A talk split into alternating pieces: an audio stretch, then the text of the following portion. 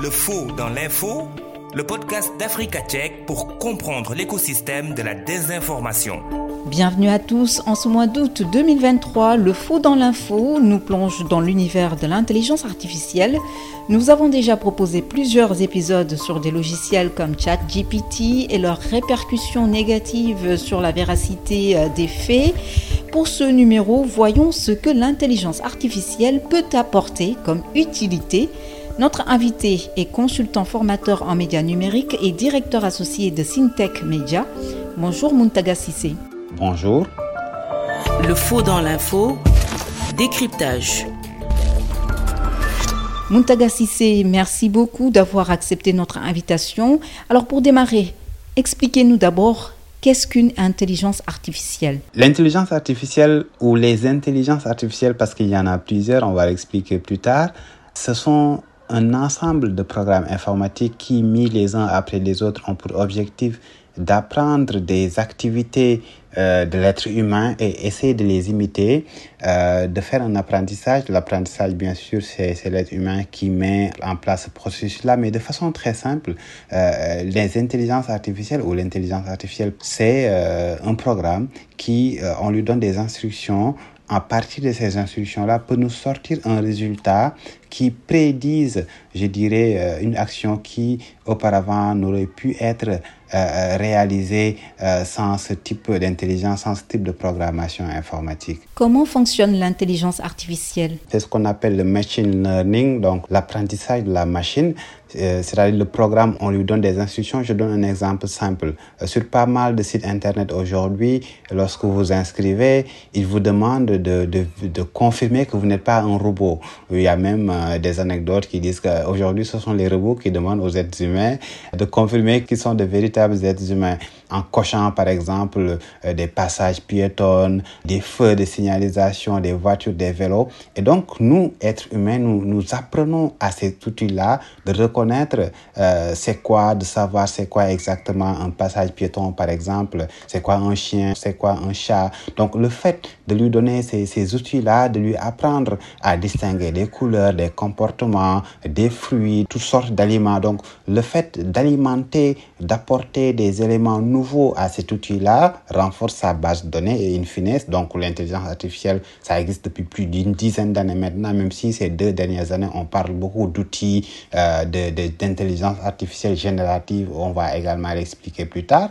Donc aujourd'hui, euh, ce sont ces outils-là à qui nous donnons des éléments, à qui nous apprenons certains comportements et qui au final, le fait d'enrichir sa base de données peut répondre à certaines questions en les puisant bien entendu dans ces bases-là. Ça nous permet de, rédiger des articles, de réaliser des vidéos, de créer euh, des, contenus sonores, d'avoir de, de, des résultats, de prédire des résultats, par exemple, sur certaines compétitions sportives, par exemple. Donc voilà, il y a pas mal de choses aujourd'hui que l'intelligence artificielle peut nous donner comme résultat. Parce que au départ, nous lui avons appris comment comprendre tout cela, comme si euh, vous avez un animal euh, domestique, vous lui apprenez euh, certains comportements et qu'au final, qu'il puisse répondre, donc réagir à vos, à vos instructions. Muntaga Sissé, consultant formateur en médias numériques et directeur associé de ThinkTech Media. Dans quel domaine l'intelligence artificielle est-elle utilisée? Aujourd'hui, dans pas mal d'activités, l'intelligence artificielle est, est appliquée. Par exemple, tout ce qui est interprétation de langue, tout ce qui est traduction de contenu, les intelligences artificielles sont très en avance par rapport à cela. Dans la santé, donc l'IA est utilisée pour diagnostiquer, par exemple, des maladies. Dans la conduite de voitures, la conduite autonome, aujourd'hui, dans pas mal de pays développés, vous voyez des voitures qui sont conduites euh, automatiquement. Le commerce électronique, euh, par exemple, le fait de prédire le comportement de potentiels acheteurs, euh, parce que tout simplement, il a fait des recherches sur les, sur les réseaux sociaux ou bien sur, sur les moteurs de recherche. Il a utilisé sa messagerie. Donc, il y, a, y, a, certaines activités qui sont faites et qui, au demeurant, peuvent avoir des prédictions dans le commerce électronique, dans l'éducation, par exemple, le fait de répondre à certaines questions, dans la reconnaissance d'images. Aujourd'hui, euh, l'intelligence artificielle peut non seulement créer des images fictives, mais, mais reconnaître des images. Par exemple, euh, la reconnaissance faciale aujourd'hui, c'est de l'intelligence artificielle, le traitement de la photo. Donc voilà, il y a pas mal d'outils aujourd'hui qui sont euh, utilisés pour appliquer certains résultats euh, grâce à l'intelligence artificielle. Quels sont les points forts de l'intelligence artificielle? Je pense que le, principal fort de l'intelligence artificielle, c'est le temps de traitement, le temps de réponse. Euh, parce que je donne un exemple très simple. Aujourd'hui, euh, vous avez euh, un document de 25 pages. On vous demande de, de, le résumer en trois paragraphes, par exemple. Ça va vous prendre quelques dizaines de minutes, voire une heure. si vous donnez ce texte à une intelligence artificielle, à une plateforme comme ChatGPT, vous lui demandez de faire ce résumé-là, ça, ça va lui prendre que quelques secondes. Vous voyez, vous pouvez donner des dizaines de milliers de photos à un outil, lui demander par exemple de, de, classer ces photos euh, par couleur de peau des visages qui sont détectés. Est-ce qu'il y a des visages de personnes? Est-ce qu'il y a des routes? Est-ce qu'il y a un paysage? Est-ce qu'il y a des voitures? Donc ça, euh, un être humain, ça va lui prendre des jours de travail. Un, un, outil, un programme informatique, ça va tourner pendant plusieurs minutes, quelques dizaines de minutes peut-être. Mais une intelligence artificielle, c'est un traitement de quelques secondes. Euh, ça va très vite. Donc voilà, le temps de réponse est le principal fort euh, de l'intelligence artificielle. L'autre élément, c'est euh, l'interactivité. Le fait, euh, par exemple, quand vous allez sur un outil, un moteur de recherche comme Google, vous lui demandez de vous donner euh, l'histoire du Sénégal, l'histoire de la Côte d'Ivoire ou l'histoire de la CEDAO, par exemple, euh, en tant qu'entité euh, régionale. Euh, écoutez, euh, ça va vous donner des réponses génériques, mais si vous passez par un outil d'intelligence artificielle, vous, allez interagir. C'est comme si vous êtes en face d'une personne, vous lui posez des questions, comme c'est le cas euh, d'une interview, par exemple, vous posez une question, la personne réagit, vous, vous, réagissez à nouveau, voilà, avec d'autres questions de relance, et, et voilà, c'est comme ça qu'un outil comme ChatGPT, par exemple, fonctionne. Voilà, c'était donc quelques éclairages de Muntaga Sissé, consultant formateur en médias numériques et directeur associé de Syntech Media. Nous poursuivons notre entretien dans quelques minutes, mais avant, écoutons ce que certains Ouest-Africains pensent de l'intelligence artificielle. Leurs propos sont recueillis par Asma Marlowe. Bonjour, je m'appelle Linda Loussonso, je suis journaliste fact-checker à Kinshasa, en République démocratique du Congo.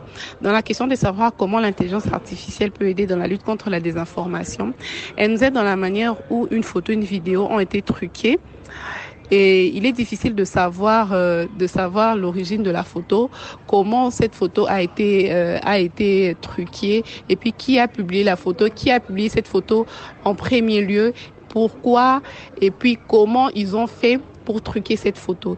Et sans l'intelligence artificielle, il est vraiment difficile de savoir tout ça. Et c'est dans ce sens que l'intelligence artificielle nous aide contre la désinformation. Je suis Patricia Ngongwe, journaliste et fact-checkeuse à stopblablacam.com, premier site de fact-checking du Cameroun. Si l'intelligence artificielle permet de diffuser de fausses nouvelles, elle peut aussi aider à identifier et combattre la désinformation. Généralement, les infox sont propagées par les mêmes comptes sur les réseaux sociaux. Mais aujourd'hui, il existe des solutions logicielles qui s'appuient sur l'IA et qui sont capables de déceler la désinformation dans des services de réseaux sociaux et des groupes de messagerie, de détecter de faux comptes ou de dire si des images ont été trafiquées. En ce sens, l'IA est un atout pour le journaliste et le fact-checking. De la nécessité pour nous de nous adapter à ces nouvelles technologies pour faire davantage face aux deepfakes, aux manipulations de l'information, à la désinformation et à la mésinformation. Je m'appelle Darun Momete, je suis journaliste depuis Kinshasa en République démocratique du Congo. Pour moi, l'intelligence artificielle est d'une importance capitale dans le journalisme, tout comme dans la vérification des faits. Pourquoi? Parce que ça nous aide à détecter facilement les fausses informations euh, sur les médias sociaux et pas seulement les détecter, mais aussi euh, un moyen de pouvoir les supprimer, euh, notamment avec le chat euh, GPT. Pour moi, le chat GPT, d'une certaine manière, tout se passe maintenant à travers l'intelligence artificielle. Du coup, le journaliste n'a plus vraiment ce talent de pouvoir réfléchir d'une autre manière. Ça aide beaucoup. Voilà donc c'était quelques réactions de Ouest africains sur l'intelligence artificielle. Leurs propos ont été recueillis par Asmo Marlowe. Merci à lui. Nous poursuivons avec vous, Muntaga Sissé. Alors, en tant que consultant formateur en médias numériques et directeur associé de Syntech Media, quels sont, de votre point de vue, les points faibles de l'intelligence artificielle? Il y a pas mal de points faibles. Par exemple, vous lui demandez de vous parler de la CEDAO. Écoutez, euh, cette outil comme ChatGPT qui euh, se base sur des intelligences artificielles peut se tromper parce que voilà, c'est un outil qui va puiser en fonction euh, de sa base de données, comme je l'ai expliqué au début. Euh, peut-être qu'il y a eu des données qui sont biaisées dès le départ parce que c'est un être humain qui a fait en sorte qu'il y ait des erreurs ou bien peut-être il l'a pas fait à dessein. Donc, puisque c'est un outil, c'est c'est pas un être humain qui a assez de recul pour analyser de la véracité de certaines choses. Ça peut nous induire en erreur. On en a eu des exemples beaucoup sur Internet. Et donc, ce qui fait qu'effectivement, il ne faut pas prendre pour argent comptant tout ce que nous dit une intelligence artificielle. Est-ce que l'intelligence artificielle peut contribuer à lutter contre les fake news? Absolument. L'intelligence artificielle peut nous aider déjà à lutter contre les fake news. Par exemple, avec les outils de comparaison, euh, vous savez, il y a des outils d'intelligence artificielle comme par exemple euh, les intelligences artificielles génératives, ce qu'on appelle l'IA générative. ChatGPT en fait partie, euh, Midjourney en fait partie. Ce sont des outils euh, très faciles pour euh, des professionnels ou même des non-professionnels. Il suffit d'utiliser ce qu'on appelle le prompt, c'est-à-dire euh, vous lui donnez des instructions. Donc, le fait de savoir utiliser ces outils-là justement euh, faire en sorte que on peut très rapidement euh, savoir comment dévoiler ces fake news là en mettant juste le contenu, en demandant à l'outil de vérifier si l'information est vraie, comment il va faire cet outil là, il va aller euh, la comparer par exemple à un très grand nombre de fils d'actualité qui ont traité cette même information là et puis générer des messages à côté pour dire qu'effectivement cette information elle est fausse. Mais l'intelligence artificielle aujourd'hui contribue à la prolifération, je dirais, des fake news parce que tout simplement euh, la rapidité avec laquelle euh, tournent ces outils-là fait que effectivement, euh, ce sont des outils qui peuvent créer des informations de toutes pièces. Vous allez sur un outil comme Midjourney qui est un peu l'équivalent de ChatGPT mais qui est spécialisé dans l'image. Vous lui demandez de créer une image.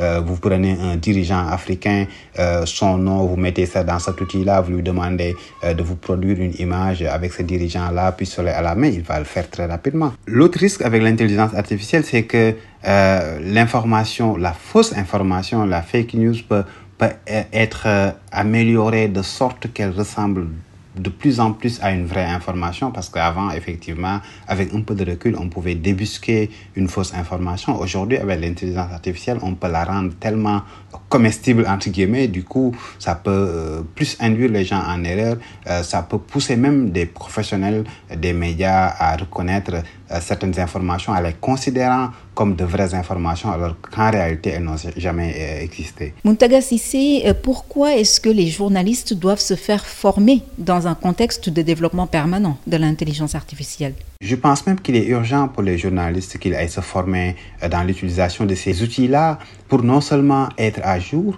mais aussi euh, savoir comment s'améliorer techniquement parce qu'aujourd'hui, euh, ça leur facilite déjà euh, la tâche au quotidien pour un journaliste d'IA générative pourront les aider à, par exemple, collecter certaines informations, à faire un résumé et puis après, ils viendront en tant que journaliste, en tant que professionnel de l'information, réécrire certains mots, mais aussi à faire des comparaisons, à, par exemple, prédire certains messages pour justement anticiper sur comment euh, le public peut réagir sur cette information-là, mais en mettant bien sûr en avant les faits, parce que les faits, comme vous le dites, vous les journalistes sont sacrés, le commentaire est libre. Donc euh, voilà, le fait de se former, de savoir poser les bonnes questions, parce que cet outil-là, c'est pas un être humain derrière, en tout cas euh, jusqu'à présent, l'outil peut être très intelligent, mais pas, il ne peut pas avoir l'intelligence d'un être humain. En tout cas, c'est le, le, cas pour le moment.